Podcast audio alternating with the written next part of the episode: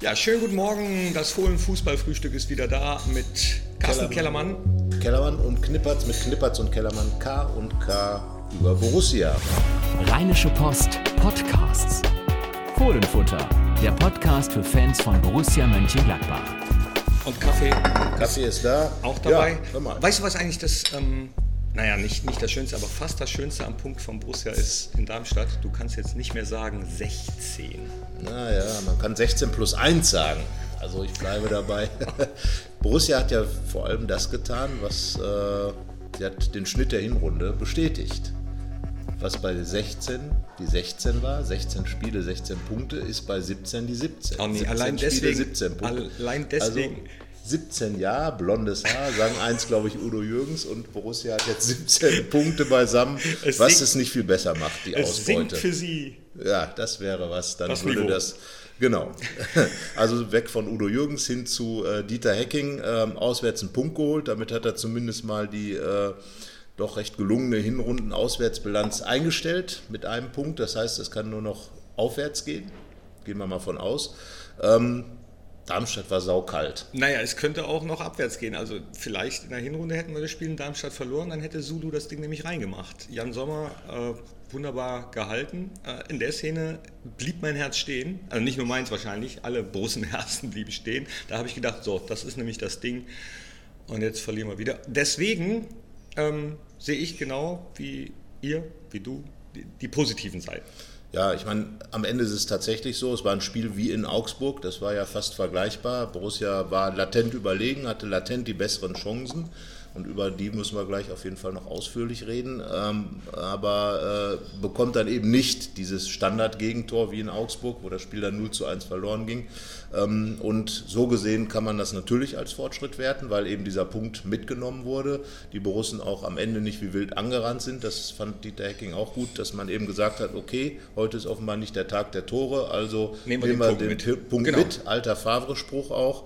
Ähm, und äh, mühsam nähert sich das Eichhörnchen, so muss man es im Moment wohl sehen. Also Borussia ist noch lange nicht da, wo sie mal war. Das muss man einfach mal sagen. Das ist eine Mannschaft, die ein ganz anderes Potenzial hat, die es hat man teilweise ja auch- angedeutet Aber hat. das hat man ja, äh, also von außen, behaupte ich jetzt einfach mal, hat man ja gesehen, dass immer noch Verunsicherung da war. Wie soll die auch weg sein nach nur zwei Wochen Vorbereitung, äh, neuer Trainer? Man muss sich erstmal aufeinander einstellen. Äh, Spieler wollen sich zeigen. Auf einmal ist Jonas Hofmann in der Start. Ja, und gemacht. Makala äh, Ja. kommt rein, wenn du schon von äh, Chancen sprichst. Ja, Chance, ja. Chance, so, so wird, hat seine Mutter ihn genannt, lustigerweise schon ganz früh. Nein, also das sind natürlich die, posen, die positiven Aspekte, weil Konkurrenz belebt ja das Geschäft. Deswegen sagt Dieter Dieter Hecking auch, gerade die jungen Spieler, die offenbar in der Vorbereitung, wie Simakala, aber auch Benesch und So, die ja auch auf der Bank gesessen haben, weil eben Drimmitsch und Johnson noch nicht so weit waren. Das ist natürlich eine gute Sache, dass da äh, Potenzial in der Hinterhand da ist und dass Dieter Hecking auch in dieser Phase, wo, wo man unten drin steht, wo es sicherlich nicht so einfach ist, reinzukommen als junger Spieler, trotzdem die Jungs reinwirft. Und der Simakala hat das wirklich ganz gut gemacht. Ist ja Die zweimal, die er direkt weiterleitet, waren Ja. richtig gut. Also Ja. bei ihm war da nichts von Verunsicherung zu spüren. Der hat sich was getraut. Es gibt ja auch jugendlichen Elan, den man entgegensetzen kann und, und den hat er gezeigt. Den wir Er ist- beide nicht mehr kennen. Ja, ja, gut, also kommt immer drauf an. Ich würde mal sagen, aus Sicht eines Nosferatu sind wir noch sehr jung, aber am Ende ist es ja so, dass, dass äh, der Simakala ja ist ja ein Spieler wie Raphael, ist auch für Raphael reingekommen, 1 zu 1 Wechsel, also quasi wurde er dann die neue Elf. Ähm, und da, da ist auf jeden Fall was drin, das, das hat man gesehen in Darmstadt, das war auch schön. Ähm, wobei wir jetzt dann mal zu Herrn Raphael kommen. Ähm, ich sag mal, die Chance, die er äh, in der zehnten Minute hat, die macht er von 150 mal 149 mal rein. Ja. Äh, klar, eine super Parade von Esser, der auch vorher schon gegen, gegen Hoffmann gut gehalten hat. Aber äh, da muss man einfach sagen, wenn ich ein Raphael bin, dann mache ich so einen rein und gebe der Mannschaft damit natürlich mal ein anderes Gefühl. Ja, aber guck mal, das selbst bei einer Mannschaft, bei der es läuft, Hertha BSC, Vedat Ibisevic, ich weiß nicht, ob du es gesehen hast. Ja, ja, klar. Äh, Also auch grandios von Leno gehalten, ne, ja. Leverkusen, aber den muss er natürlich auch machen. Und äh, das Ja. weiß Rafa, dass er den machen muss. das Ja, ist es natürlich ist- so ein, äh, wie heißt das nochmal so schön, Dosenöffner könnte das sein. Ja, Ne? Ähm, der so schönes Spiel Wort im modernen Fußball, ist ja auch neu dazugekommen. Früher brach man in der Mitte durch, das tat natürlich weh, jetzt wird man dann zum Dosenöffner. Na gut, ist, ist eben so. Aber ähm, trotzdem möchte ich da nochmal drauf zurückkommen, weil ähm, Raphael und auch Lars Stindl, der in Darmstadt also unglaublich viele Ballverluste hatte, als Führungsspieler einfach wichtig für die Mannschaft. Das sind erfahrene Leute, die, äh, die ich schon jetzt anders in die Pflicht nehmen würde, weil ähm, in der Hinrunde sind eben die Sachen nicht so gelaufen und man braucht jetzt einen Anführer, es muss sich eine Hierarchie entwickeln, dafür steht auch ein Dieter Hecking, äh, ganz klare Hierarchien zu bilden. Das, da hilft sicherlich dieser Trainer dann auch der Mannschaft wieder was rauszubilden, aber äh, da muss auch jetzt ein bisschen mehr von den Jungs da kommen, auch ein Christoph Kramer, einfach ein bisschen mehr rein, sich reinhängen, ein bisschen, ein bisschen, bisschen über den Zenit gehen. Er hat ja, wie gesagt, von 102,5 Prozent gesprochen. Davon war er auch noch entfernt und die anderen auch, ja, gerade die geb, Führungsspieler. Gebe ge, gebe ich dir recht. Ähm, äh, ich finde, Christoph hat das, was er, ähm, also wofür er erstmal da ist, nämlich hinten zu stabilisieren, äh, hat er richtig gut gemacht in Darmstadt. Darüber hinaus äh, das kommt dann hoffentlich in den nächsten Spielen. Das muss man sich aber tatsächlich, glaube ich, äh, auch erst wieder erarbeiten und mit, mit so einem Punkt als Basis dann vielleicht in Leverkusen, die natürlich auch offener spielen werden als Darmstadt. Äh, das könnte der Vorteil sein, weil Darmstadt natürlich unheimlich kompakt und tief gestanden mit zwei engen Viererketten. Da kommt man natürlich auch zu wenig Räumen und das könnte jetzt bei Leverkusen, die ja ein sehr äh, hohes Pressing spielen, wie man so schön sagt. Das heißt also, die greifen früh an, in, der, in des Gegners Hälfte schon. Da werden sich natürlich Räume bieten und da bin ich auch mal gespannt, wie Dieter Hecking dann aufstellt, wer dann seine Konterspieler sein werden. Jonas Hofmann hat sich da sicherlich empfohlen. Die Frage ist, wie weit ist dann auch ein Josip Drimmitsch schon, der ja damals in Nürnberg genau solche Situationen äh, wirklich äh, immer wieder ausgenutzt hat, als er seine große Zeit hatte da ist immer wieder in die Tiefe gegangen, auf lange Bälle reagiert und, und hat dann abgeschlossen. Ähm, und klar, in Leverkusen wird dann auch die Abwehr, die sich ja in äh, Darmstadt nicht viel hat äh, zu Schulden kommen lassen, sondern wirklich gut gestanden hat, die Null mitgenommen hat auswärts. Das ist positiv, ähm, aber da wird die sicherlich ein bisschen anders unter äh, Feuer geraten, als, als es in Darmstadt war. Und dann bin ich mal gespannt, Toni Janschke hat, ist natürlich gut, wieder, dass er da wieder dabei ist mit seiner Routine. Yannick Westergaard muss sich auch weiterhin stabilisieren. Aber ne, in der Situation brauchst du jetzt erstmal Sicherheit. So, die genau. hast du dir so ein bisschen geholt in Darmstadt. Ähm, oder die hat die Mannschaft sich geholt. Wir haben ja nicht gespielt.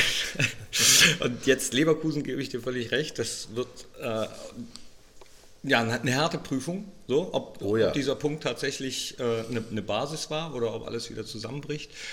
Ähm, ich gehe diese Woche mal zum Training, bin mal gespannt, was Dieter Helging so trainieren lässt und ob sich Ja, wie würdest du denn in Leverkusen spielen? Ich meine, das ist ja, äh, die, die Frage ist, diese Stabilität hinten gut zu stehen und dann wirklich die Konter zu setzen. Aber dann bleibe ich nochmal bei meiner Torthematik. Da wird es noch weniger Chancen geben als die vier in Darmstadt. Da muss ich dann noch. Dann das war, nee, mega nee, nee, nee, nee, das, das glaube ich nicht. Ich, ich Glaubst du, Leverkusen schießt Gladbach öfter aufs Tor? Ja. Ja gut, das ist ja mal eine These. Wir werden das dann überprüfen. Ja, können wir nächste Woche ja, empfohlen. Aber Sie sollten nicht nur aufs Tor, sondern auch hineinschießen. Genau. Das, das, wäre dann ja mal ein Ansatz. Mir ist auch völlig wurscht. Von mir aus schießen Sie auch nur einmal aufs Tor, der ist drin, wir gewinnen 1-0. Das Aber wäre dann... Aufgrund der Tatsache, dass Leverkusen offener spielt, glaube ich, dass wir ähm, auch mindestens genauso viele Chancen wie in Darmstadt kriegen. Und dann hoffe ich, dass einer von den Jungs einen reinmacht. Und wie ich spielen würde, hängt natürlich A davon ab, äh, wer diese Woche vielleicht noch ins Training zurückkommt von den Verletzten. Ja. Aber prinzipiell würde ich, wenn ich Trainer wäre, gar nicht so viel wechseln, um eben dieses, ja, dieses Einspielen, diese, diese Sicherheit, die Jungs haben jetzt den Punkt geholt, Warum nicht nochmal? Ever Change Darmstadt, Darmstadt Team. ja, so, German Team. So ungefähr. Und ja. es wurde ja auch schon wieder die Frage gestellt nach dem Spiel, wie wird jetzt mit welchem System wird gespielt in Leverkusen Dreier oder also dieses also ich glaube, dass Dieter Hecking ein sehr festes System haben wird. Er wird mit, wird mit einer Viererkette spielen. Es wird zwei Sechser geben. Und vorne ist einfach ein bisschen Variabilität, die ja. sich auch davon abhängt, äh, welche Spieler auf dem Platz stehen. André Hahn ist ein anderer Spieler als äh, ein Torgan Hazard oder ein Jonas Hofmann. Und, Torgan fand äh, ich übrigens richtig gut. Ja, hat ein schönes Solo gemacht. Da hatte er Pech, das muss man sagen, im Gegensatz zu Raphael, wo ich sage, der kann den reinmachen, hatte Torgan Pech mit dem Pfostenschuss solche Aktionen geben sicherlich auch Sicherheit und ähm, er ist ja auch ein sehr, sehr feiner Spieler, der wahrscheinlich sogar in einem Leverkusen-Spiel vielleicht sogar besser zurechtkommt als mit, mit diesen harten Knüppeln aus Darmstadt. Also von daher klar, ne, man kann in Leverkusen, hat man ja schon tolle Gladbach-Spiele gesehen, aber äh, das letzte war dann halt nicht ganz so toll. Da gab es am Ende 0 zu 5. Äh, müssen wir jetzt mal äh, uns ganz kurz, ich weiß, deine Blicke sind jetzt etwas ja, gepeinigt. Da, da könnte, ja, da könnte ich auch andere Spiele raus. Das 6 zu 3 die damals. richtig cool waren. Ähm, ja. Das ist dann... Ja, es ist halt auch eine Art von Derby. Die Gladbach-Fans ja. sehen es nicht alle so. Das ich echt, auch nicht. Es gibt ja nur ein Derby, aber es ist zumindest ein Duell zweier rheinischer Mannschaften, da die beide uns, in dieser Saison nicht bisher das erreicht haben, was sie sich vorgestellt da, haben. Da können wir uns sehr drauf einigen. Also das wäre dann sozusagen die politisch korrekte Variante. Ähm, man kann auch sagen, zwei, die hinterher hinken, versuchen jetzt äh, das zweite Bein an den Boden zu bekommen. Leverkusen hat schon gewonnen. Äh, das erste Spiel. Das wird denen natürlich eine gewisse Sicherheit geben, aber möglicherweise auch äh, ist der Druck nicht mehr so groß, Leiden, der Leidensdruck nicht mehr so groß. Gladbach will unbedingt jetzt gewinnen und sollte das auch tun, so schnell wie möglich ein Spiel gewinnen, um einfach noch mehr Sicherheit zu bekommen. Ne? Und, und dann Leverkusen ist ja jetzt auch nicht so gesettelt, dass man sagen kann, mit ein bisschen Aktion kann man die vielleicht auch, auch aus der Ruhe bringen. Ja, ja äh, de denke ich auch, dass man da das, das Pflänzchen wieder eintreten kann, was Leverkusen sich selbst gepflanzt hat am letzten ja, Wochenende. Ich ja. meine, das werden die Leverkusen auch von uns sagen. Deswegen, ähm, ja, diese Woche Training, gucken und dann werden wir mal nächste Woche überprüfen, wie das ist mit den Chancen. Ja, jetzt ähm, habe ich aber noch eine ganz kurze Frage, dann äh, bevor wir zum Ende kommen. Ähm, wir haben ja auch beide mal auf dem Platz gestanden. Wie kann man eine solche Torschusspanik, die Borussia zeitweise hat, äh, überwinden? Ich würde sagen, auf den Platz stellen und den Ball immer wieder reinhauen in die Kiste. Einfach so, auch wenn keiner drin steht.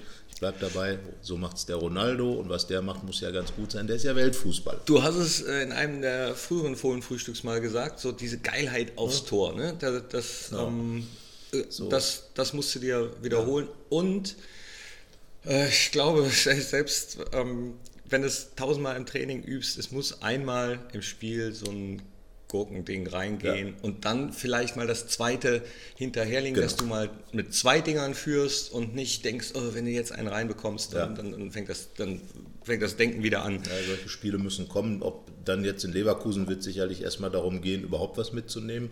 Ähm, sagen wir mal, ein Punkt aufwärts wäre da ja schon gut. Ähm, und äh, was das Tor angeht, da muss das halt so laufen wie an der Kasse im Supermarkt mit dem kleinen Jungen, der unbedingt Kau Kaugummi will. Ich will, ich will, ich will. genau.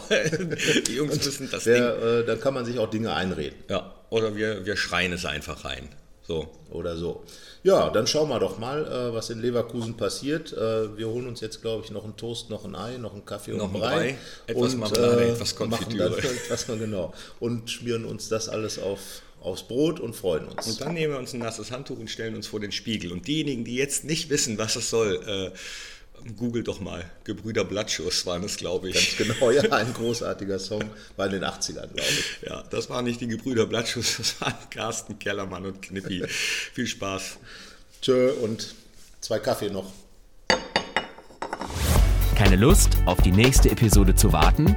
Frische Themen gibt es rund um die Uhr auf rp-online.de.